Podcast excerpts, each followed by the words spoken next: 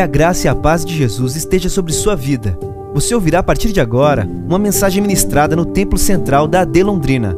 Que o Senhor fale fortemente ao seu coração e te abençoe de uma forma muito especial. Na palavra do Senhor que se encontra na segunda carta de Paulo aos Coríntios. Segunda carta de Paulo à igreja de Corinto, no capítulo 1, a partir do versículo 3. Por gentileza, meu querido, se puder colocar a NVI para esta leitura inicial, ficaríamos gratos. Primeira carta de Paulo aos Coríntios, capítulo 1, a partir do versículo 3. Diz assim a palavra do Senhor: Bendito seja o Deus e Pai de nosso Senhor Jesus Cristo, Pai das misericórdias e Deus de toda consolação, que nos consola em todas as nossas tribulações, para que, com a consolação que recebemos de Deus, possamos consolar os que estão passando por tribulações Pois assim como os sofrimentos de Cristo transbordam sobre nós, também, por meio de Cristo, transborda a nossa consolação. Se somos atribulados, é para a consolação e salvação de vocês. Se somos consolados, é para a consolação de vocês, a qual lhes dá paciência para suportarem os mesmos sofrimentos que nós mesmos estamos padecendo. E a nossa esperança em relação a vocês está firme, porque sabemos que, da mesma forma como vocês participam dos nossos sofrimentos, participam também da nossa consolação. Irmãos, não queremos que vocês desconheçam as tribulações que sofremos na província da Ásia, as quais foram muito além da nossa capacidade de suportar, a ponto de perdermos a esperança da própria vida. De fato, já tínhamos sobre nós a sentença de morte para que não confiássemos em nós mesmos, mas em Deus, que ressuscita os mortos. Ele nos livrou e continuará nos livrando de tal perigo de morte. Nele, em Deus, temos colocado toda a nossa esperança de que continuará a livrar-nos, enquanto vocês nos ajudam com suas orações. Assim, muitos darão graça por nossa causa, pelo favor a nós, concedido em resposta às orações de muito.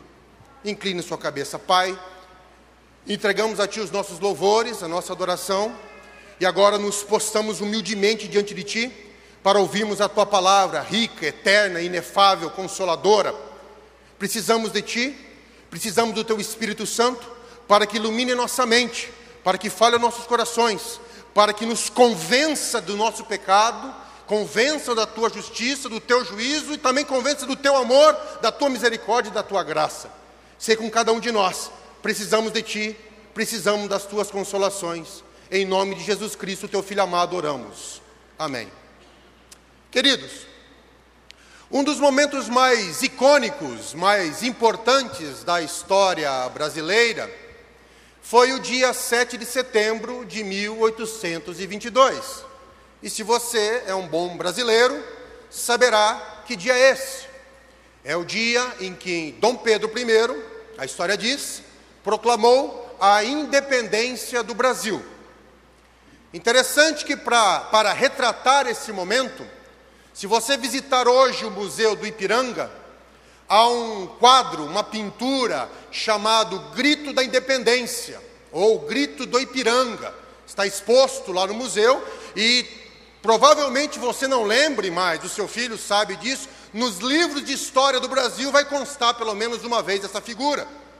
Nesta figura, nós temos Dom Pedro I e a sua comitiva, Dom Pedro montado num alazão, num garanhão, ele vestido com uma roupa de gala, erguendo a sua espada imponente com toda autoridade, atrás dele a comitiva deles, alegres, contentes e deslumbrados com o ato de Dom Pedro, e à frente dele uma legião de soldados, guardas imperiais, que vêm correndo em direção dele, mas que param, ficam chocados diante da autoridade daquela pessoa, diante da atitude de Dom Pedro, e levantam suas espadas, celebrando aquele momento e confessando a sua lealdade ao novo rei, ao novo imperador e proclamando que o Brasil está livre. Muito interessante a pintura. Porém, quando nós analisamos os dados históricos, vemos que a coisa é um pouquinho diferente. Na realidade, eles não estavam montados em alazões, em garanhões, mas em mulas. Porque as viagens distantes, o cavalo não aguenta. Na verdade, nenhum deles estava em trajes de gala, roupas simples, surradas, sujas pela, pela viagem, empoeiradas. Dom Pedro I também não teve essa posição imponente de erguer a espada e proclamar a independência. Conta a história, os historiadores, mais de um fala, que ele estava com dores intestinais naquele dia, uma dor de barriga terrível, e que nem conseguia ficar em cima do cavalo. E também não foi guardas imperiais à frente dele para desafiá-lo. O que nós vemos, na realidade, nessa pintura, é uma idealização, uma romantização do momento, uma vontade de que aquele fato de, fosse realmente desse jeito e que não fosse como a história conta, porque é simples. Inclusive, a própria independência do Brasil já tinha sido celebrada nesse momento, através de acordos comerciais, acordos políticos, nada muito heróicos. Não é só no Brasil. Se você visitar o Capitólio, a sede do legislativo lá nos Estados Unidos, e você entrar no salão principal e olhar para cima, você vai ver uma redoma, eles chamam de rotunda. E ali tem um outro fresco, que é pintado chamado de a apoteose de George Washington. George Washington é considerado o pai da nação americana. E nessa pintura George Washington está sentado no meio, como uma espécie de um trono, com luzes ao seu redor, vestido de púrpura, com a veste ou com o rosto resplandecente. Ao seu lado tem duas mulheres, representando a deusa Vitória e a deusa da liberdade. Ao seu redor tem treze donzelas que o seguem, que representam as treze, colônias americanas, que foram libertas por ele. É muito bonito, você olha, algo deslumbrante. Porém, se você buscar a história e buscar os fatos daquele dia ou daquela época, é muito diferente dessa realidade. George Washington era muito humano, muito normal, não era uma pessoa extraordinária como eles tentam retratar. Tinha sérios problemas de saúde na arcada dentária, sofria constantes infecções, diversas pneumonias sofria pelas suas decisões, tomou inúmeras decisões equivocadas durante todo o percurso. Muitas vezes, por causa das suas decisões, o seu exército foi quase totalmente dizimado e teve que fugir. Mas ele conseguiu concluir o seu objetivo. Foi muito criticado por ser dono de escravos. Foi muito criticado a sua administração duas vezes como presidente. Então é muito diferente daquele George Washington que você olha e vê quase um deus, uma divindade que, que isso nos mostra? Nos mostra uma tendência que nós, seres humanos, temos de buscar a divinização dos nossos líderes, dos nossos heróis, criar uma romantização dos fatos históricos, criando uma aura que elimine a humanidade. Nós somos avessos à nossa própria humanidade. E nós queremos escondê-las, as nossas fraquezas, as nossas limitações, não queremos retratar um Dom Pedro com dor de barriga, e não queremos retratar um George Washington também com problemas de saúde e com angústias existenciais. Não queremos. Nós queremos líderes fortes, imponentes, Nós queremos quase deuses e nós temos essa tendência. Na história da humanidade inteira, nós temos a partir dos faraós do Egito, com as suas estátuas, com as suas pirâmides, nós temos os imperadores do Império Babilônico, Nabucodonosor é um que construiu uma estátua em sua homenagem e queria que fosse adorado como Deus, passando por Alexandre o Grande, os imperadores romanos que exigiam adoração como deuses, entrando no, nos reinos europeus que se consideravam um verdadeiro representante de Deus, que ninguém podia questionar a sua autoridade. E chegando até hoje. Hoje temos no, na, na história atual Stalin, Hitler, Mussolini, Lenin, todas essas pessoas queriam ser adorados como Deus e não permitiam que ninguém visse as suas fraquezas. O presidente Franklin Roosevelt foi presidente dos Estados Unidos durante a Segunda Guerra. Ele era paralítico, mas jamais permitiu que se fosse fotografado na cadeira de rodas, porque era um sinal de fraqueza, era um sinal de humanidade. Mesmo hoje, nós temos o imperador ou o ditador da Coreia do Norte que exige adoração como se fosse um deus, praticamente, e que não permite que ninguém saiba do seu estado de saúde, das suas fraquezas, nem mesmo ele, nem mesmo os cidadãos. Nós somos assim. Nós, no nosso interior, seja esses grandes que estão governando, seja nós aqui, nós queremos esconder a nossa humanidade. É tão interessante que existe um ditado: todo aquele que morre se torna bom. Até mesmo as pessoas que falecem, nós temos a tendência de esquecer que foram seres humanos como nós, com as suas deficiências e fraquezas, e enaltecer só mesmo as suas qualidades, esquecendo e às vezes quase canonizando o ente querido que se foi. Nós queremos ser assim. Nós buscamos a divinização. Nós buscamos esconder a nossa humanidade, porque isso nos atormenta. As nossas limitações são as nossas angústias. Porém, queridos, é impressionante quando lemos a Bíblia, porque ela vai no sentido totalmente oposto a esse.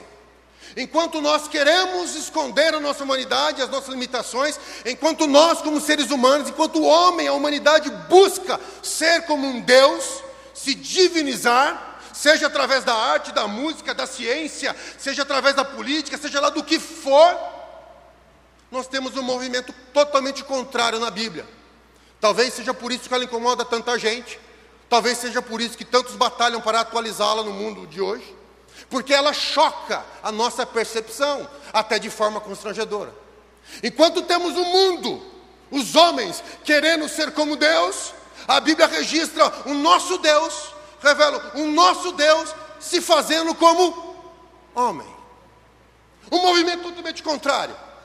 Nós temos o nosso Deus registrado nas Escrituras, que se esvazia de si mesmo, se despe da sua glória, toma a forma de servo e se faz semelhante aos homens.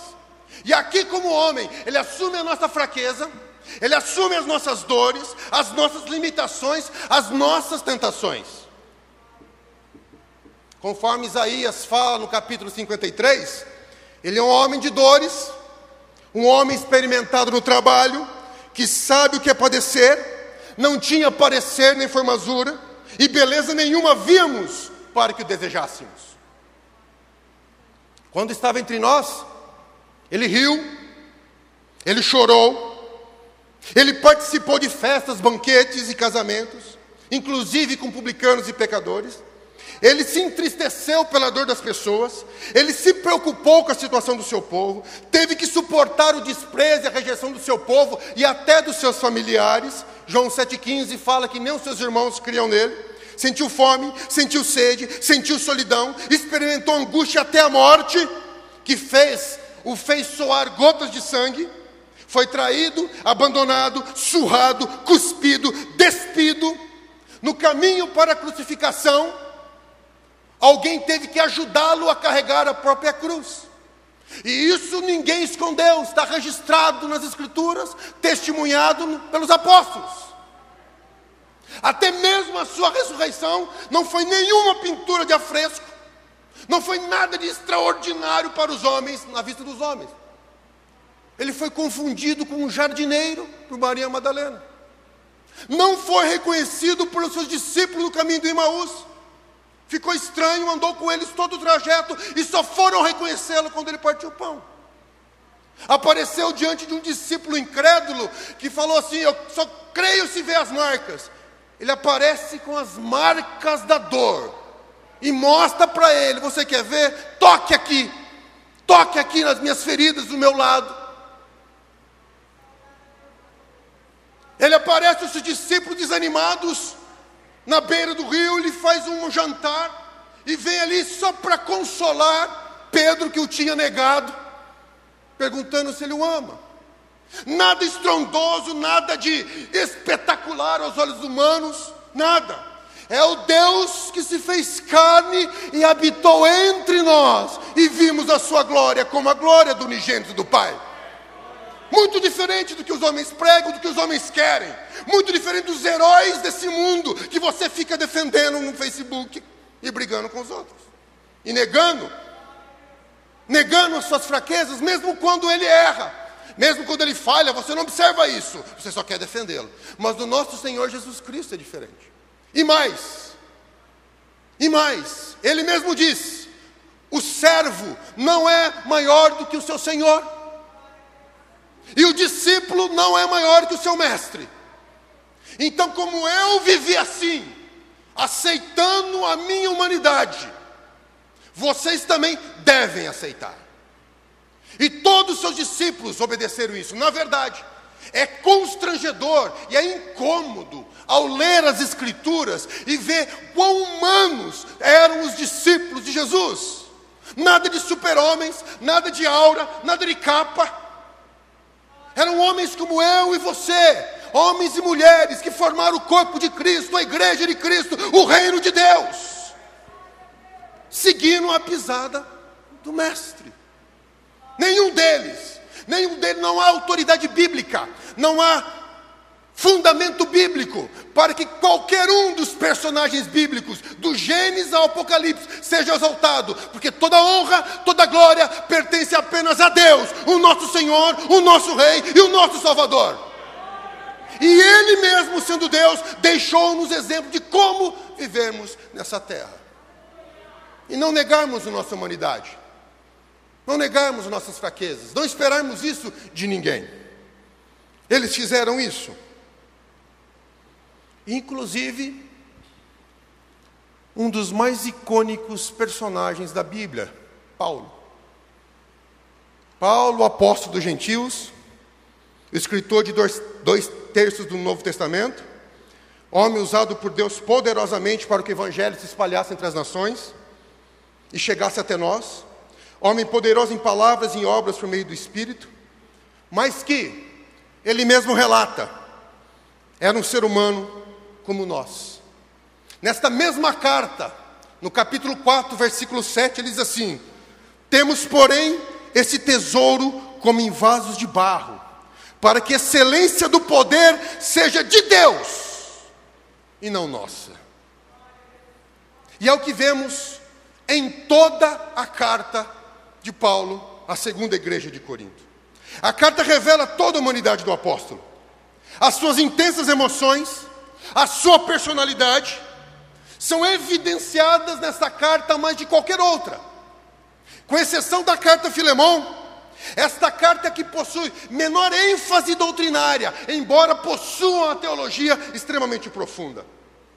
É uma carta que, seu, que o apóstolo abre o coração, rasga o coração para os seus filhos na fé. Ele revela toda a humanidade do apóstolo, sentimentos que ele tinha que, pasmem, eu e você também temos. Dúvidas que ele tinha, que eu e você tem. Incertezas que ele tinha, que eu e você todos nós temos. Temores que eu e você temos. Ele jamais negou a sua humanidade. Essa segunda carta, e quando você lê as Escrituras e estuda um pouquinho, você percebe que a igreja de Corinto foi a igreja que mais deu trabalho ao apóstolo Paulo. Foi um relacionamento conturbado de Paulo com essa igreja. Nesta primeira carta, nós vemos Paulo exortando a igreja por problemas internos, por divisões, por facções. Eles não queriam amadurecer, eles eram crianças espirituais. Até mesmo a ceia do Senhor era tratada de forma leviana. Até mesmo ah, os, seus, os dons espirituais, eles não sabiam como usar, a ponto de Paulo dizer que as reuniões dele estavam fazendo mais mal do que bem. E Paulo usa da sua autoridade apostólica para repreender e para exortar a sua igreja. Diz os historiadores bíblicos que essa carta surtiu efeito, a primeira carta surtiu um efeito provisório. Durante um tempo ficou bom, mas ele fica sabendo de novo que a igreja está com problemas. Ele escreve uma carta ainda mais severa. Esta carta não há registros históricos dela, apenas menção. E ali ele envia essa carta através de Tito. E ele mesmo fala 2 Coríntios 2,4, coloca por gentileza, meu querido. Ele mesmo fala que escreveu esta carta com angústia, com aflição no coração, com muitas lágrimas, porque ele não queria entristecê-los, mas que soubessem o seu profundo amor. Ele usa da sua autoridade apostólica, ele usa, mas ao mesmo tempo ele sente dor como pai, como você, meu querido irmão, minha querida irmã que tenta buscar o equilíbrio na tratativa com seus filhos, sem ser duro demais, mas também exortando-os no caminho da verdade, sem entristecê-los demais, mas também querendo que eles entendam saibam a verdade e conheçam o amor. Ele tinha esse mesmo sentimento, esta mesma angústia. Tanto é que ele envia Tito, e nesta carta ele diz que ele ficou profundamente incomodado. Ele foi a Troade Entrou de abrir uma porta para evangelizar, mas ele não conseguiu ter paz no espírito. Ele precisou encontrar a Tito. Ele vai para a Macedônia para encontrar Tito para saber como é que a igreja tinha reagido. Como é que a igreja tinha recebido? Será que eles entristeceram? Será que o relacionamento deles foi rompido? Ele não teve paz. Até 2 Coríntios 5, 7, versículo 5, ele diz: porque mesmo quando chegamos a Macedônia, nossa carne não teve repouso algum. Antes em tudo fomos atribulados, por fora combates, temores por dentro. Mas Deus nos consola os abatidos, nos consolou com a vinda de Tito. E não somente com a sua vinda, também pela consolação com que foi consolado por vós, contando-nos das vossas saudades, o vosso choro, o vosso zelo por mim, de maneira que eu muito me regozijei. É como eu, como você. É um homem que está abrindo o coração, dizendo: ninguém aqui é um super-homem. Eu mesmo, com a minha autoridade, nunca abusei de vocês. Esta é uma carta de extremos. É uma carta de extremos. Vemos a severidade e o zelo de Paulo, mas também vemos o amor de Paulo para a igreja. Vemos o homem levado ao terceiro céu, onde lhe foi mostrado coisas que ao homem não é digno dizer mas vemos um homem atormentado por um espinho na carne. Vemos um homem com convicção inabalável, mas vemos os mesmos temores que nós vemos. 2 Coríntios 11, 29 e 31, ele confessa: quem enfraquece, que eu também não enfraqueça. Quem se escandaliza, que eu também não me abrase. Se convém gloriar-me, gloriar-me-ei gloriar no que diz respeito à minha fraqueza. O Deus de nosso Senhor Jesus Cristo, eternamente bendito, sabe que não minto. Temos um homem chamado por Deus, convicto do seu chamamento, cheio do Espírito Santo, mas que jamais tentou esconder a sua humanidade, jamais ocultou seus temores, jamais se considerou acima ou melhor do que qualquer outro, jamais se ensoberbeceu pelas suas realizações, jamais se gabou pelas vezes que foi usado por Deus. Ele chega a dizer, 2 Coríntios 12, 10: Porque isso sinto prazer nas fraquezas, nas injúrias, nas necessidades, nas perseguições, nas angústias por amor a Cristo, porque quando estou fraco, aí sou forte quando assumo a minha humanidade, quando reconheço a minha fraqueza, aí sim a graça e o poder de Deus se manifesta na minha vida.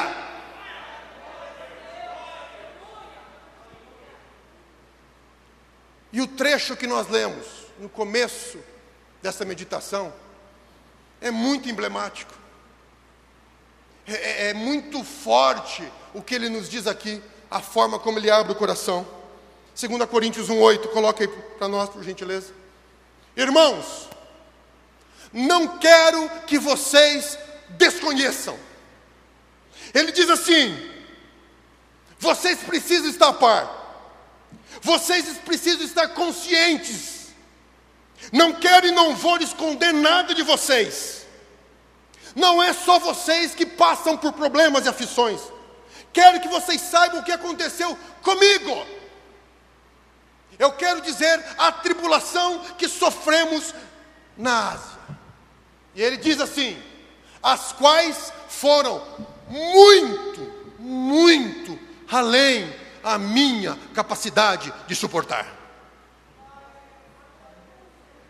Não é Timóteo que está dizendo isso, não é Silas, não é Marcos, o indeciso que abandonou a comitiva do apóstolo depois da primeira viagem. Não é Lucas que está dizendo isso, o médico registrou. Não é ninguém. É Paulo que está dizendo. As tribulações que eu sofri, o grande apóstolo Paulo sofreu, ele diz: essas tribulações na Ásia que eu sofri, foram muito, mas muito além da capacidade, da minha força. Eu, para mim, era impossível aguentar. E ele continua, a ponto de perder a esperança da própria vida. Nós costumamos achar que só nós passamos por dificuldades e aflições. Nós costumamos achar que quem é cheio do Espírito Santo não tem dúvidas, incertezas, nunca entra em desespero e angústia. Mas nós estamos aqui, Paulo, Paulo está falando, eu perdi a esperança. Para mim, não tinha mais jeito. Não havia mais solução. Paulo, com toda a sua experiência, olhou ao redor, mensurou o problema, analisou as possibilidades, procurou as soluções possíveis, calculou as saídas disponíveis e não achou nada.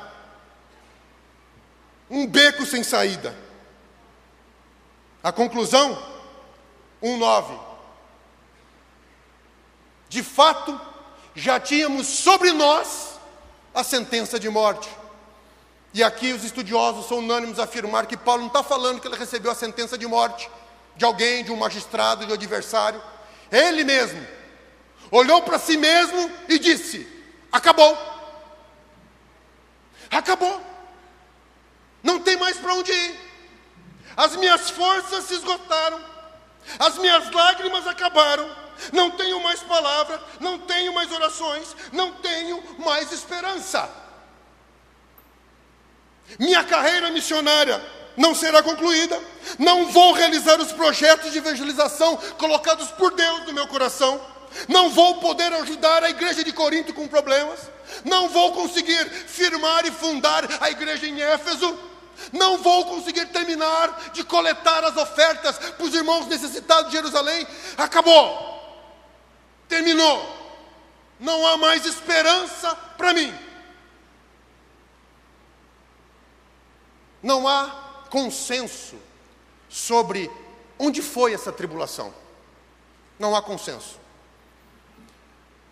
A maioria tenda, tende a entender, mas é uma conjectura que se trata da perseguição lá de Atos 19, no qual, depois que ele foi usado por Deus ali naquele lugar, os ourives, os empresários que vendiam estátuas, se revoltaram porque o povo estava se convertendo e deixando da idolatria de lado, se revoltaram contra Paulo, se aliaram a judeus contrários a Paulo e queriam de qualquer forma prender e matar Paulo. Não se sabe, talvez seja isso. E se for isso, tem um certo sentido. Porque ele avança no versículo 10 dizendo: Desculpe, no versículo 9, por gentileza. De fato, já tínhamos sobre nós a sentença de morte. Para quê? Querido, toda a nossa tribulação, toda a nossa aflição, todos os nossos problemas que enfrentamos aqui, existe um para quê. Talvez você não entenda o porquê, mas existe um para quê. E Paulo fala o para quê? Para que não confiássemos em nós mesmos, mas para que a nossa fé estivesse em Deus que ressuscita os mortos. Ele foi ensinado, ele diz: essa tribulação me ensinou eu perdi esperança, eu me desesperei, eu achei que estava acabado. Por quê? Porque Deus estava me ensinando. Paulo, não é pela sua força, não é pela sua capacidade, mas é pela minha graça operando em você, em tudo e em todos. E se for Atos 19, faz todo sentido. Faz todo sentido. Atos 19, 10, por gentileza, coloque para nós.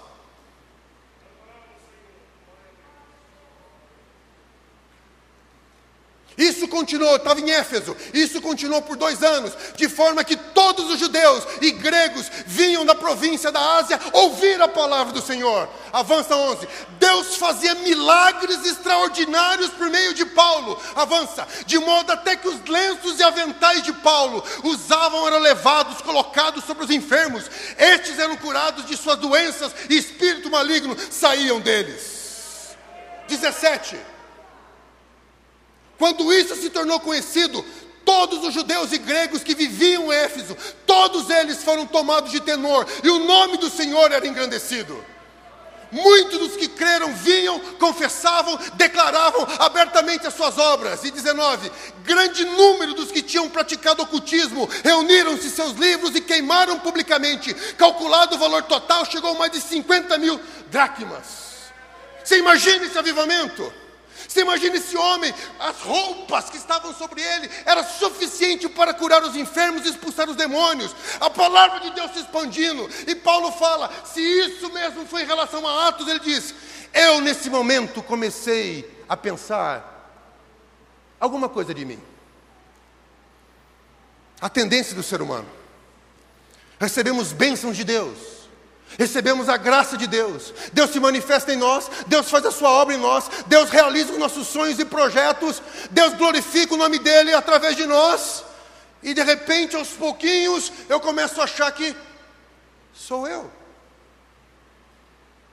que talvez eu seja melhor, escolhido, iluminado, que talvez é, eu tenha alguma coisa especial em relação aos outros, que talvez existe realmente níveis e classes, e que eu tenha galgado uma classe melhor do que você, porque Deus está me usando.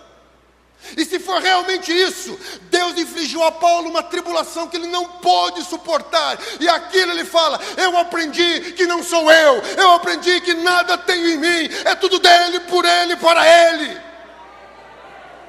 Eu aprendi a não confiar em mim mesmo, na minha capacidade, na minha inteligência, na minha força, na minha juventude, na minha profissão, no meu talento, na minha teologia. Eu precisei confiar apenas em Deus.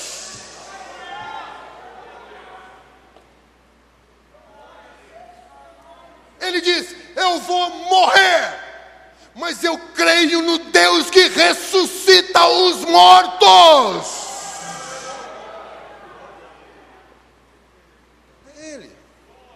Revelando, abrindo seu coração para nós e dizendo: querido, por que você se orgulha tanto? Por que você se soberbece tanto?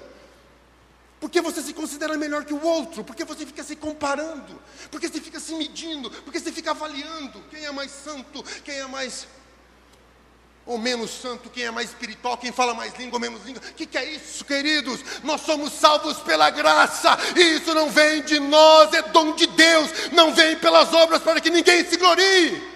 Isso é misericórdia, não é direito. Isso é dádiva, não conquista. É Deus operando em tudo e em todos para a sua glória e para o seu louvor. Esse é um dos grandes propósitos, porque Deus permite aflições na nossa vida ensinar a total dependência dEle, ensinar a total suficiência que é em Cristo, ensinar que a vida do cristão é sustentada apenas por Deus. Toda a nossa força e capacidade não é nada diante da demanda da vida. Veja esse ano, um simples vírus acabou com toda a estrutura humana, colocou a humanidade de joelhos. Não é pela força, não é pela violência, não é pela insistência, não é pela inteligência, não é pelo acúmulo de poder, nem pela ciência humana, mas é pelo Espírito Santo, diz o Senhor dos Exércitos. A igreja depende de Cristo. Cristo é suficiente para a igreja. A igreja é dele, pertence a ele. Não há mérito nenhum em nós para que toda a glória seja dele agora e sempre.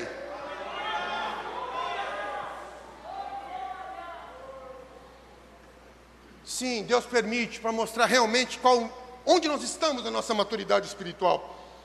Será que realmente Deus basta para nós? Deus é suficiente para nós? Será que eu louvo só apenas quando tudo está bem, quando tudo está conforme? Ou eu consigo ter uma palavra de adoração e louvor quando estou frustrado, decepcionado? Abraão Lincoln disse: Muitas vezes me vi levado a ajoelhar para orar, porque não tinha outro lugar para um dia. William Barclay, ele fala: Muitas vezes o homem descobre nas dificuldades quais são seus verdadeiros amigos e muitas vezes precisamos passar por momentos de adversidade para provar a nós mesmos o quanto dependemos de Deus. O tempo avança, mas esse homem que compartilha o seu coração, esse homem que compartilha as suas aflições, esse homem que mostra toda a sua humanidade para nós, para a igreja de Corinto e para nós também que vivemos em tempos difíceis, este mesmo homem, também revela as consolações que recebeu de Deus para nós. Ele continua dizendo, 2 Coríntios 1,10: Esse Deus em quem eu confio, esse Deus a quem eu depositei a minha confiança, esse Deus que ensinou a não depender da minha força, capacidade, inteligência, a não depender do meu braço, esse Deus, Ele me livrou e continuará nos livrando de tal perigo de morte. Não foi uma vez, não é esporádico, não foi um acidente ou um incidente, é o cuidado de Deus o tempo todo com o seu povo.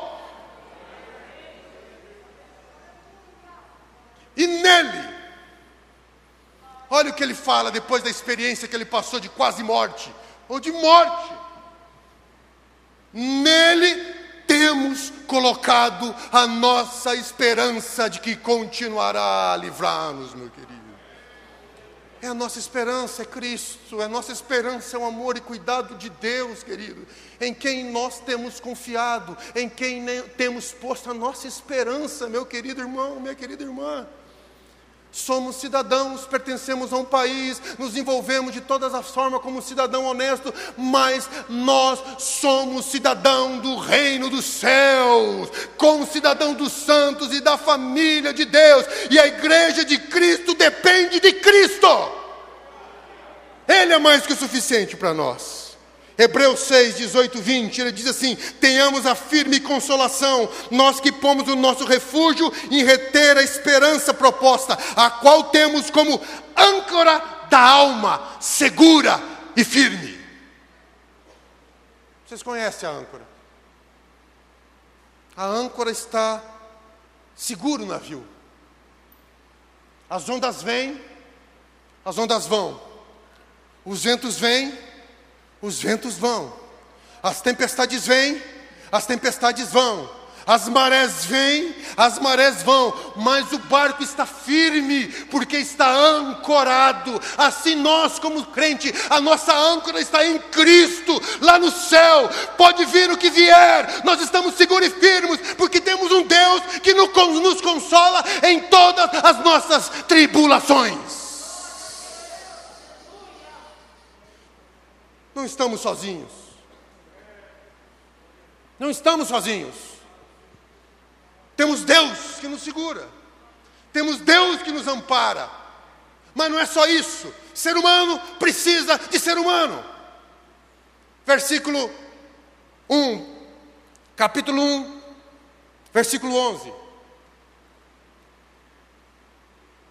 Nós somos libertos das tentações e das provações, ele diz: enquanto vocês nos ajudam com suas orações. Paulo fala: o meu ministério é sustentado pelas orações da igreja. Vocês precisam da minha orientação, mas eu preciso da ajuda de vocês. Vocês precisam do meu conselho, mas eu preciso da oração de vocês. Não estamos aqui para viver sozinhos, não estamos aqui para uma caminhada individual ou egoísta. Estamos aqui para vivermos em família, unidos, plenos, um abençoando o outro, um consolando o outro, um carregando as cargas um do outro, na hora da necessidade, na hora das tribulações, na hora das fraquezas, porque temos um Deus que nos ajuda, e é isso que Ele quer de nós, meus queridos queridos irmãos. É isso que ele precisa. Você não está sozinho, meu querido irmão. Minha querida irmã, você tem essa igreja, você tem a sua família, você tem pessoas que preocupam com você. Olhe, valorize. Seja humilde a ponto de pedir ajuda. Seja humilde a ponto de reconhecer a fraqueza, como Paulo reconhece e diz: Eu preciso das orações da igreja. Se Paulo precisava, quem dera, quem dera nós. Precisamos, queridos, porque o mundo jaz no maligno, porque a coisa está feia, as forças do mal se reúnem contra a igreja em todas as áreas da sociedade. Por isso precisamos estar unidos, o mesmo propósito, o mesmo sentimento, a mesma alegria, o mesmo temor, o mesmo Espírito Santo operando tudo e em todos e tudo para a glória do nosso Pai. Como eu disse de manhã, no culto de jovens, não se isole. Não se isole. Se a pandemia faz você ficar em casa em quarentena, não se isole, você tem outros meios de se comunicar, outros meios de pedir ajuda e de ajudar, não se isole, não deixe de congregar, não deixe de comungar, não deixe de estar junto com o povo de Deus, porque quando somos unidos, nós somos mais fortes, porque este é o corpo de Cristo.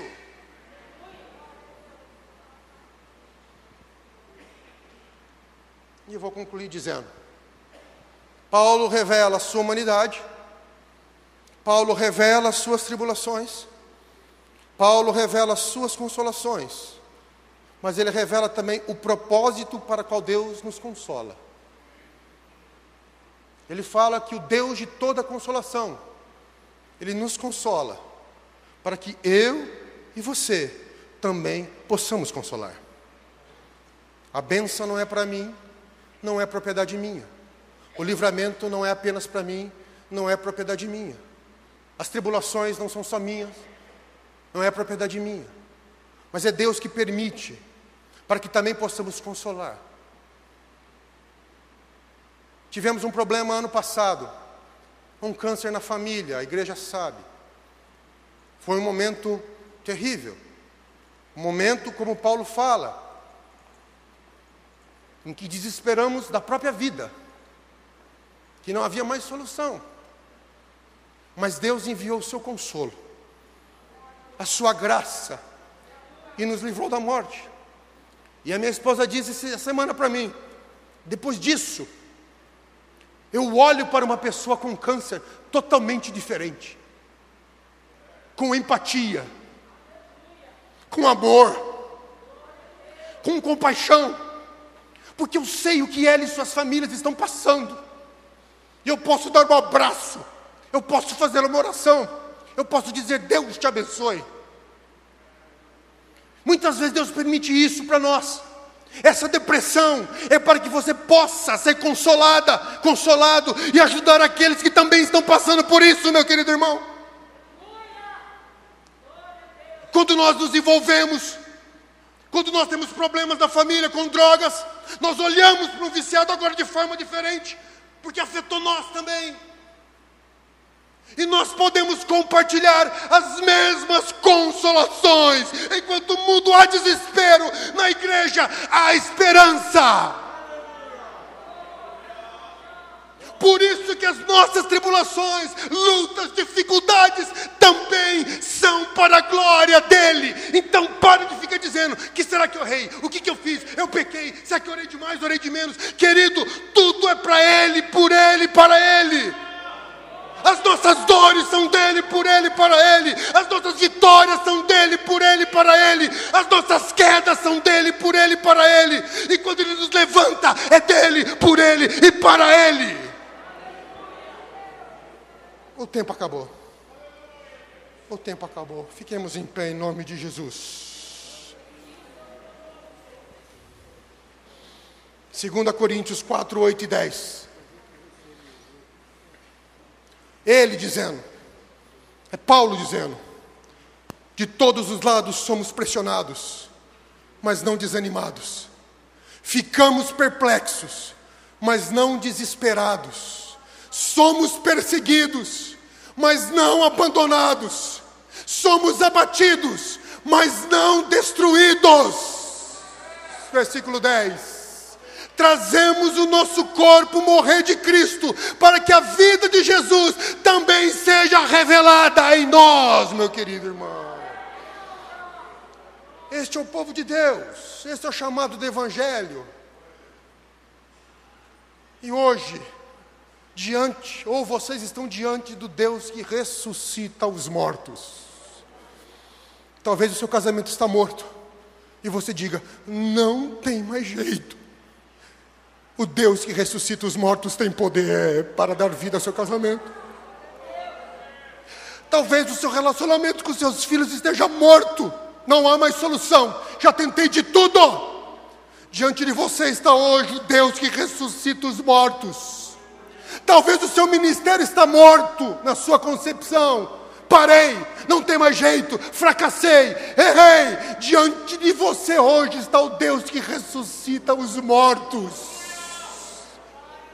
falando com você, querendo consolar, ajudar, fortalecer, renovar, dar uma nova vida. Talvez você é jovem, está morto internamente, um zumbi existencial, andando sem rumo, sem propósito. Hoje está aqui o Deus que ressuscita, que dá vida e dá vida em abundância. Talvez o ladrão já veio, já destruiu, já levou, já roubou e já matou. Mas hoje, aqui neste lugar, está o Deus que ressuscita os mortos. O Deus que tem a última palavra, e a palavra dele é: Eu te amo, eu te dou vida, eu te livro e continuarei, te continuarei te lavando. Um minuto, queridos, que eu não tenho mais, já estourei o meu tempo. Mas se a palavra de Deus falou com você, eu quero orar por você essa noite. Eu quero repartir uma consolação com você essa noite, da mesma forma como eu fui consolado. O Senhor aqui é o Deus que ressuscita os mortos. Não interessa a pendência, não interessa a dificuldade. Diante de você está o Deus que ressuscita, o Deus que levanta o Deus que fortalece, o Deus que renova, o Deus que tira do monturo e põe em pé. Se você quiser receber oração, vem à frente. Eu vou um minuto para você, se você quiser, se o Espírito Santo falou com você.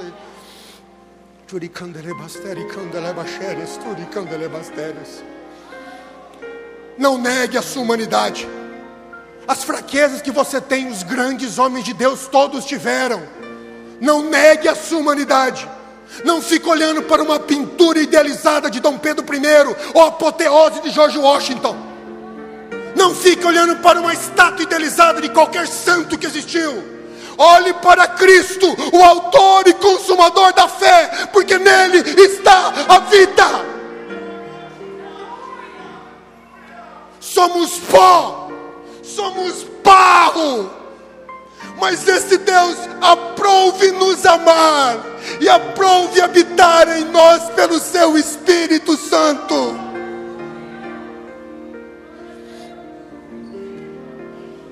Deus que ressuscita os mortos está falando com você. Em quem você tem posto a sua confiança. Ele quer devolver em você a esperança. A Bíblia nos traz isso.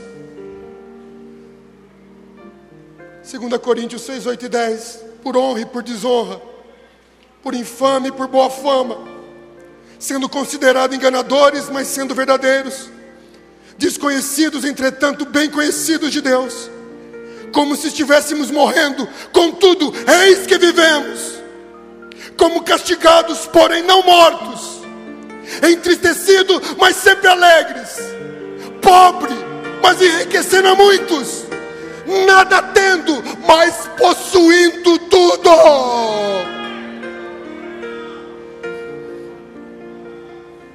Conte para Deus, não tente esconder nada de Deus, não tente mostrar que você é bom o suficiente, não.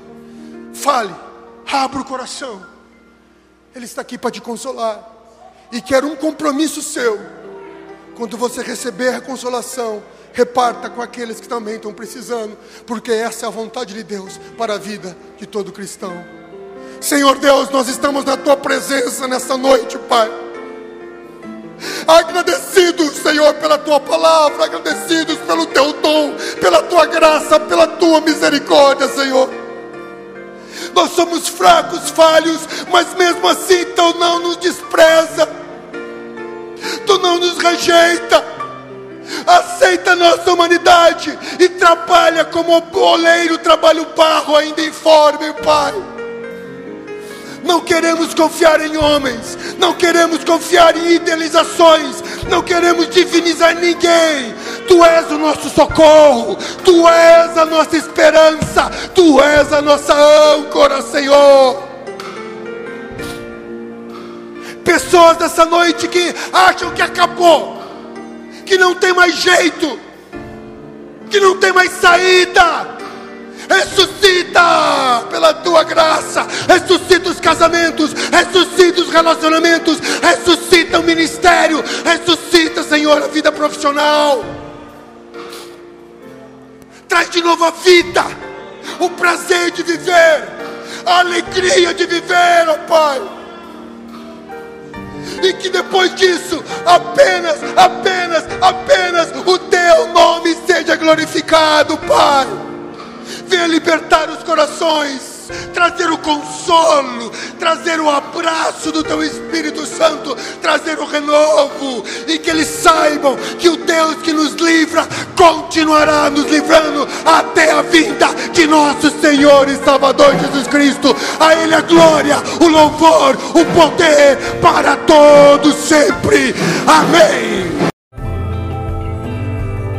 Essa foi uma mensagem ministrada no Templo Central da AD Londrina. Acesse nossas redes sociais no Facebook, Instagram e YouTube e fique por dentro de tudo o que está acontecendo.